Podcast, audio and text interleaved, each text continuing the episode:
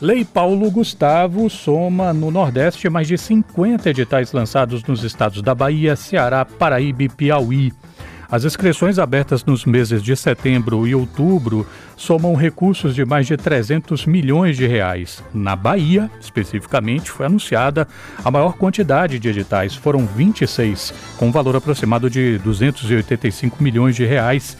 Isso em um bolo maior, né? Quem detalha a iniciativa é o secretário estadual de Cultura, Bruno Monteiro. Muito boa tarde pela vinda, secretário, tudo bem? Tarde, Renato. Boa tarde a todos os ouvintes da Educadora FM do Multicultura. Um prazer estar aqui com vocês, falando neste momento tão significativo da nossa cultura, que é o lançamento da Paulo Gustavo Bahia, com um investimento histórico na nossa cultura, na diversificação do nosso fazer cultural. Para o nosso. A gente está falando de, uma, de um dispositivo para fazedores e fazedoras de cultura, mas eu queria inicialmente. É, convidar o secretário para conversar com aqueles ouvintes que não são da área né, que ouviram falar de uma tal lei Paulo Gustavo. Por que, que ela é importante? O que, que é essa lei? Bom, muito importante essa sua provocação, porque realmente eu acho que nós temos um desafio de levar até as pessoas exatamente o quanto o investimento na cultura é um investimento que beneficia a sociedade como um todo. Essa lei nasceu durante a pandemia, durante aquele momento de muita dificuldade do setor cultural, eh, com a perseguição que o governo federal anterior teve com, com a cultura, e graças a uma sensibilidade do parlamento e a mobilização dos movimentos que fazem e vivem a cultura, esse, essa lei foi apresentada no Senado, utilizando recursos que estavam parados, tanto do Fundo Setorial do Audiovisual eh, quanto do Fundo de Cultura. Eh, né, de, como um todo, e isso gerou numa lei que foi aprovada pelo Congresso, depois vetada pelo ex-presidente, o Supremo teve que intervir e aí foi enfim, enfim é, liberado e o presidente Lula veio até a Bahia lançar em maio deste ano é um recurso para o investimento na, diversifi na diversificação, no aprimoramento é, do setor cultural como um todo. 70% dos recursos são para o audiovisual, afinal de contas, a maior parte dos recursos é oriundas do fundo do audiovisual, que é um recurso que estava lá parado há muito tempo, e os demais 30% para o restante da, da, do fazer cultural muitas vezes as pessoas perguntam, mas isso é para mim? Isso é, é, vai chegar aqui até o meu coletivo? Eu tenho uma rádio comunitária lá no interior. Eu tenho um projeto de livro e literatura num quilombo é para todas essas pessoas. Todo mundo que tem algum tipo de envolvimento com a cultura e podem participar da Paulo Gustavo nesse momento, não somente CNPJs, ou seja, não somente empresas, coletivos, mas também microempreendedores individuais, os MEIs, e também pessoas físicas por meio do seu CPF. Então, tem uma grande abrangência, mas sobretudo, eu acho que tem, além de quem vai se candidatar se inscrever, participar de algum edital. Nós temos que ter uma compreensão e nós temos feito um trabalho nesse sentido é, de levar muito isso para as pessoas, de que o quanto a cultura beneficia a sociedade como um todo. Primeiro, porque nós estamos falando de um setor que gera desenvolvimento, gera emprego, gera renda não é só entretenimento. A cultura não é só entretenimento, não é só apresentações, não é só show, não é só espetáculo. A cultura é toda uma cadeia de trabalhadores que se envolve, que dá o seu trabalho, dá o seu suor para que aquilo aconteça. Então, quando a gente está gerando é, uma iniciativa, cada um real investido na cultura gera um retorno para o Estado de um real e sessenta. Ou seja, tem uma movimentação econômica que envolve tudo isso, que desenvolve o comércio, que desenvolve os serviços, a alimentação, a produção, todo o setor que está em torno da cultura. Então, isso é uma coisa. Mas, além de, disso, tem uma decisão do nosso governo, e isso com a Paulo Gustavo a gente traduz muito, que é a interface da cultura com as outras áreas. Por exemplo, exemplo, nós colocamos como indutor, ou seja, todos os 26 editais que estão lançados e que abrem inscrições amanhã, dia 26, é, todos eles têm uma previsão de pontuar melhor aquelas iniciativas que vão ter algum tipo de apresentação, de produção, de oficina nas escolas públicas, nos equipamentos públicos de cultura, como bibliotecas, museus, os nossos centros de cultura, nos teatros e também nos centros sociais urbanos. O que, que isso quer dizer? Quer dizer que a gente está promovendo uma grande inserção da comunidade, desses diferentes públicos com a cultura. Nós queremos que esses espaços sejam de fato reconhecidos como espaços culturais também. É muito interessante, essas novas escolas têm uma grande estrutura, tem um teatro, tem quadra, tem laboratório, mas ela precisa da apropriação da cultura, para que a cultura tome conta desses espaços e, portanto, também vira uma perspectiva para aqueles jovens que estão na escola, para suas famílias, para a comunidade. Então, nós estamos fazendo um trabalho de fato para que a cultura saia saia um pouco só das caixinhas tradicionais, saia das organizações sem desprezar esses movimentos que já existem, mas ela amplie a sua ação, tenha cada vez mais contato com a sociedade como um todo em todos os 27 territórios de identidade. Afinal de contas, nós estamos colocando reserva de vagas em todos os editais para o interior do Estado. Essa era a minha pergunta, porque a gente está falando aqui com o secretário Bruno Monteiro, secretário da Cultura do Estado da Bahia, a respeito da Lei Paulo Gustavo Bahia, né? na, na Bahia especialmente, né? são 150 milhões de reais, uh, captáveis por meio desses 26 editais, deles 10 são ligados ao audiovisual. Isso. E, e todos eles, estava abrindo, e todos eles tinham esse esse dispositivo, né, aspas, do total de propostas selecionadas vai ser observado o mínimo de uma proposta de cada território de identidade da Bahia. Na semana passada, quando você e o governador fizeram o anúncio da, do lançamento dos editais, ele destacou, por exemplo, o fato de que todos os municípios haviam demonstrado Isso. interesse. Então há uma, uma perspectiva de capilaridade dessas ações. Há também uma perspectiva assim, monitorar, saber mais ou menos como é que isso é, se manifestou fora do, dos grandes eixos uh, daqui da Bahia? Olha, é, Renato, e a gente fez um processo muito amplo de consulta pública. E isso, claro que as pessoas querem sempre ver o resultado. Né? Então havia sempre havia uma, uma cobrança justa pelo lançamento dos editais. Nós fomos muito cuidadosos o tempo todo nas questões jurídicas, nas questões técnicas, mas sobretudo com a escuta pública que nós fizemos em todos os territórios de identidade, num processo muito amplo, muito democrático, para que os editais dialogassem com os desejos da população e sobretudo de quem faz cultura no, no estado da Bahia. E uma das reivindicações desde o início sempre foi muito forte sobre a territorialização sempre foi dito, esse recurso não pode ficar concentrado em Salvador. Então nós fizemos um desenho que considera 27 territórios de identidade mais Salvador. Nós tiramos Salvador, inclusive, do território de identidade região metropolitana. A região metropolitana é um território, Salvador está como o 28º território de identidade, digamos assim, para que nós consigamos, de fato, garantir que esses recursos cheguem em todo o Estado. E aí, isso vai nos permitir, eu não tenho nenhuma dúvida, com esse fomento, com o apoio que nós teremos e com essa grande ocupação cultural das escolas e dos equipamentos públicos de cultura, a partir dessas produções e a partir do incentivo que nós estamos dando para que elas ocupem de fato esses espaços, eu não tenho dúvida que nós teremos um novo mapa também do fazer cultural na Bahia, mais atualizado, vendo as vocações de cada lugar, de cada município, de cada território, porque não é nós aqui de Salvador que vamos dizer, por exemplo, o que está acontecendo de mais importante em Juazeiro, ou em Jacobina, ou em Bom Jesus da Lapa. É os fazedores de cultura desses, dessas localidades que vão agora, por meio desses projetos, por meio das suas manifestações de interesse, mostrar o que está se produzindo nesses lugares. Isso nos ajuda também a fazer, elaborar as políticas respeitando a vocação dos lugares.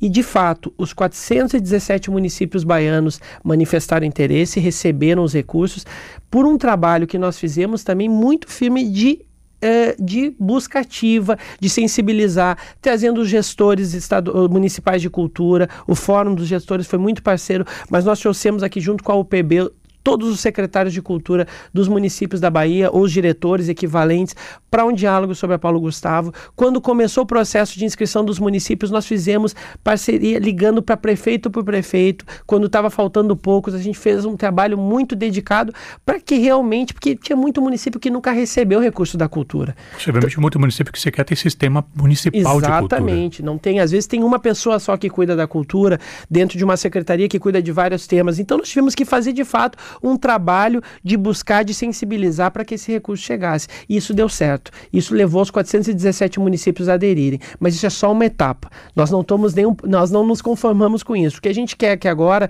esses municípios, as comunidades, os projetos menores, assim como nós vimos na Blanc, que democratizou mais esse acesso, nós queremos que a Paulo Gustavo vá mais longe ainda. Então, nós estamos aí com oficinas, com todo o trabalho de formação, de formação em vídeo, com cartilha, os nossos centros de cultura cultura no interior estão fazendo oficinas, nós vamos fazer leitura comentada de editais online. Nós temos todo um trabalho de informação para que todos os fazedores e fazedoras de cultura do estado da Bahia conheçam os processos e possam se inscrever para acessar esses recursos. Bom, acho que o secretário está falando um pouco sobre essas orientações sobre a Lei Paulo Gustavo, que estão começando hoje em Jacobina, vão até 11 de outubro uh, em Cruz das Almas e depois tem informações online, né? Quem pode participar, como participar? Qualquer pessoa pode participar, nós estamos divulgando tudo através dos canais da Secretaria de Cultura, seja do nosso site, das nossas redes sociais, é, divulgando, nós temos representantes territoriais de cultura em todos os 27 territórios de identidade. Além disso, nós estamos numa parceria muito grande com os CODETES, com os núcleos territoriais de educação, nós estamos trabalhando com toda, toda essa capacidade do governo também de estar em todos todos os lugares para transformar as pessoas e os locais em espaços de formação. O que nós queremos é que essa qualificação exista, ela seja acessível a todas as pessoas, porque a gente ouve muitas vezes, as pessoas têm dúvida: ah, mas o recurso é para mim, eu posso participar de um edital?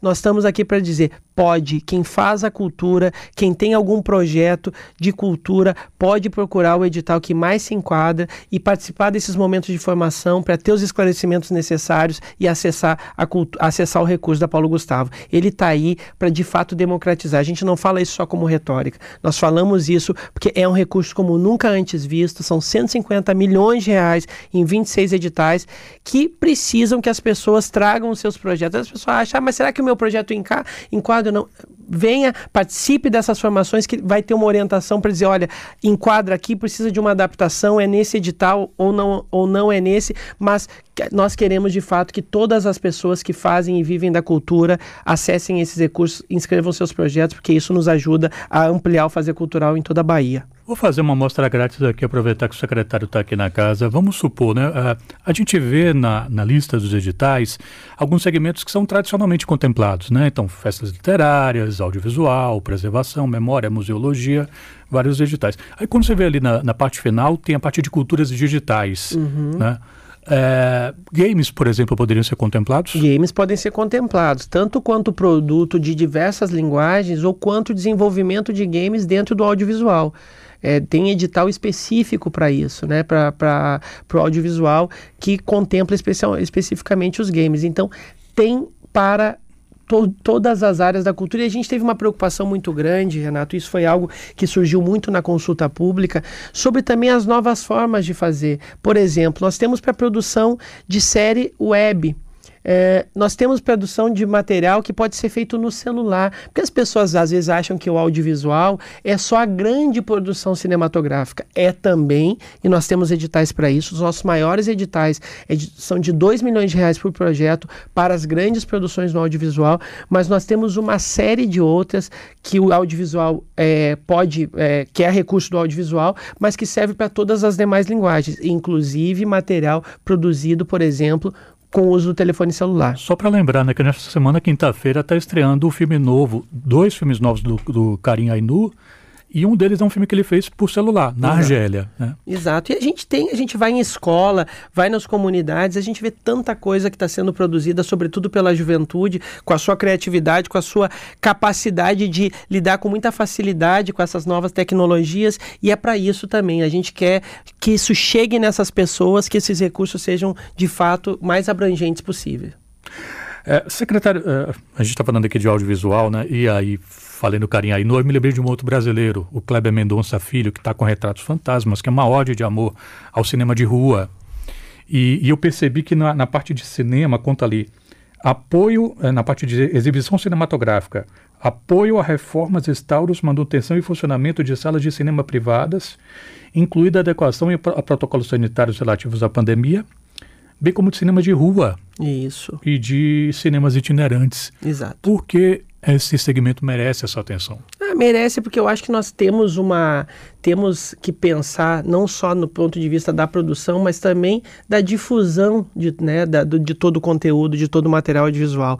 Eu vou dar um exemplo. Nós temos uma parceria aqui, uma conversa já com o Flávio Gonçalves desde o primeiro momento para que a TVE também seja uma parceira com toda a sua capacidade de difusão. Mas nós queremos que todo esse material seja difundido também de outras formas. E, e se tem, temos uma oportunidade, e isso foi é resultado de uma luta nossa, minha, dos demais secretários estaduais de cultura Também para algumas adequações necessárias, porque inicialmente esse recurso não poderia ser usado para nenhum tipo de requalificação de estruturas.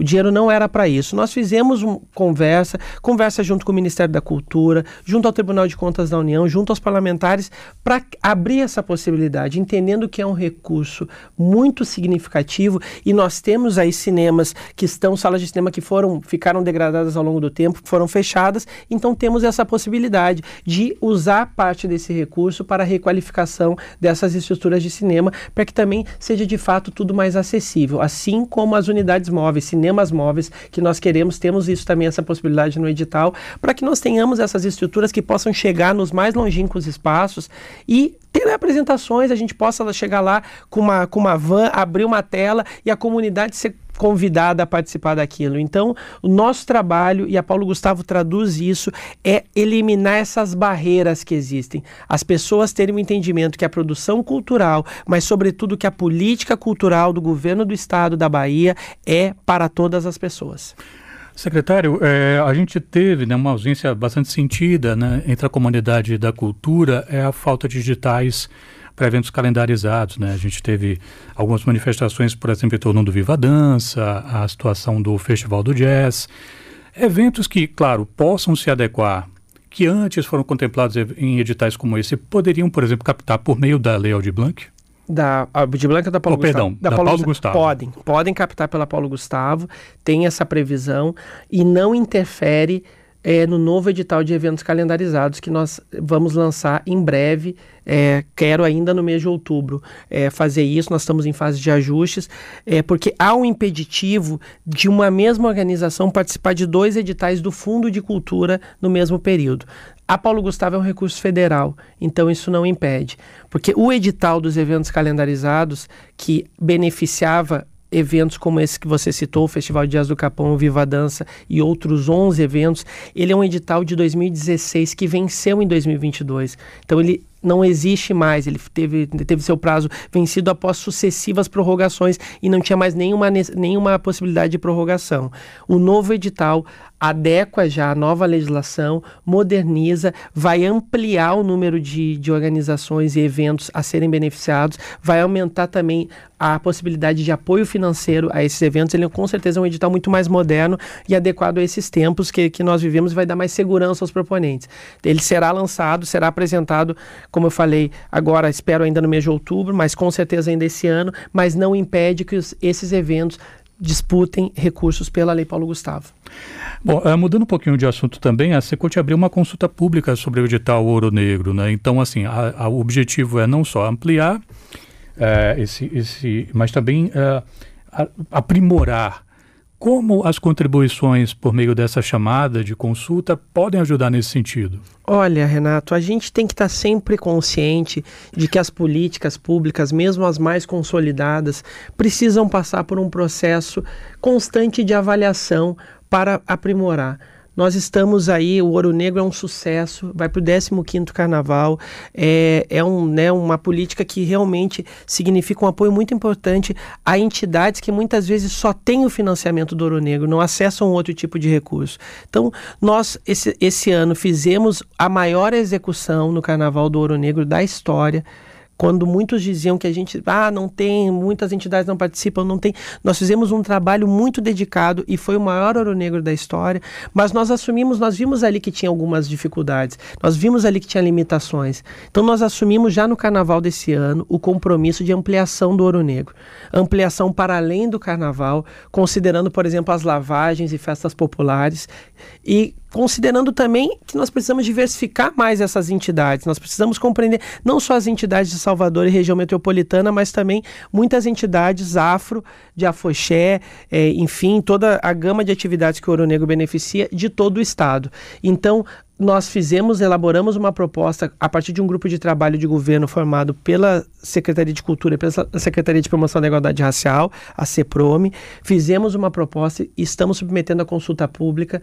As entidades, eu tenho tido excelentes retornos das entidades, é, dos blocos afro especialmente, gostando muito daquilo que está proposto e também com a possibilidade de uma discussão desse programa com a, com a intenção de aprimorá-lo, de ampliar com aprimoramento e a gente espera que as pessoas e as entidades participem dessa consulta pública que nós estamos de fato preparando um ouro negro para o ano que vem, 2024, ainda melhor, ainda mais abrangente, que com certeza valoriza cada vez mais a nossa cultura identitária.